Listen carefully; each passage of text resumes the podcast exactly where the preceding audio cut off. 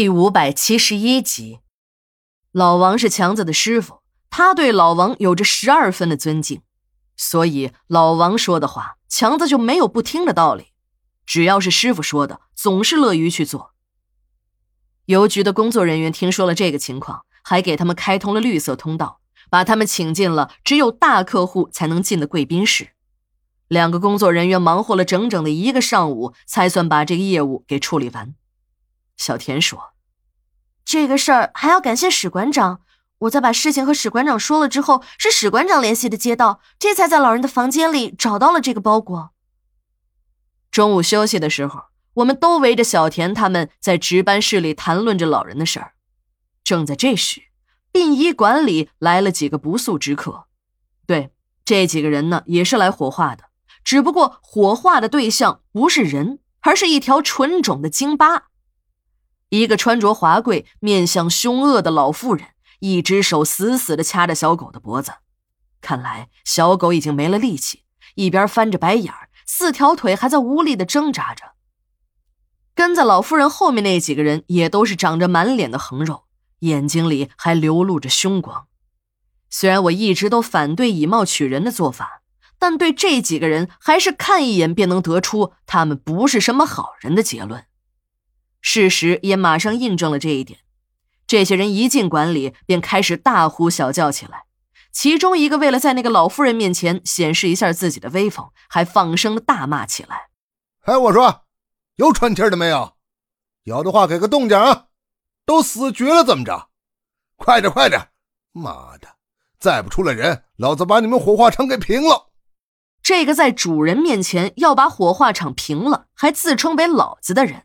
看到那个老妇人在瞪他，才知道自己刚才在主人面前自称老子的不妥，一边连连的回头向主人陪着笑脸，一边对刚出门的老王说：“老东西，你听见没？把这个烧了。”这个对着主人大献殷勤的小子留了个披肩发，那个老妇人也称其为长毛。长毛和老王说话间，还接过了老妇人手中提着的那只京巴犬。我们也随着老王走了出来。要是按老王以前的脾气推测，那个长毛敢对他如此无礼，老王一定会暴跳如雷，撸胳膊挽袖子的和长毛拼命。但这次例外，老王不但没有还嘴，也没有看长毛，还小心地接过了那只京巴犬，便抱着向火化室的方向走去。那个长毛似乎还比较了解流程，一看老王向着火化室的方向走，还喊了起来：“嘿嘿嘿，老头！”你是不是老糊涂了啊？那他妈是烧死人的地方，你还真拿烧死人的炉子烧狗啊？老王听到了喊声，顿了一下，也回了头，不过还是没有搭理长毛，而是对着七哥说了起来：“对了，老七，这个是你的活，不过不用你干了，你去带着这个不会说人话的家伙到办公室开票吧。”我们看了这个长毛半天。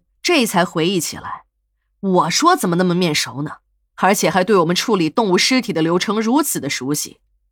原来，这个长毛在城管局里当过几年的差，后来不知道为什么就下去了。管理的这个处理动物尸体的火化炉，是在那个疫病流行最严重的夏天建立的。也就是从那个时候开始，我们这个城市才算有了正规的处理动物尸体的办法。以前那些死猫烂狗的尸体，老百姓都是直接丢进垃圾堆里。现在城市的管理严格了，不准乱扔宠物的尸体。再加上人们对宠物的爱心也在增加，没有地方处理的时候，万不得已才会扔进垃圾堆里。现在只要往防疫部门的回收点一交，再交上个十块钱，这些小动物的尸体便会被做无害化处理。而这个无害化处理的方法，便是运到殡仪馆火化。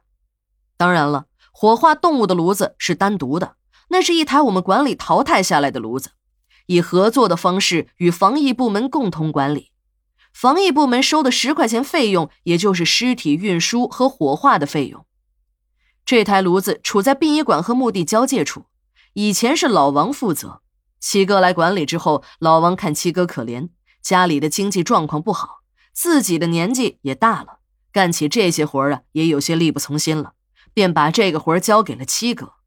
七哥是临时工，工资低，但有了这台炉子，每个月几百块钱的补贴，那收入也算过得去。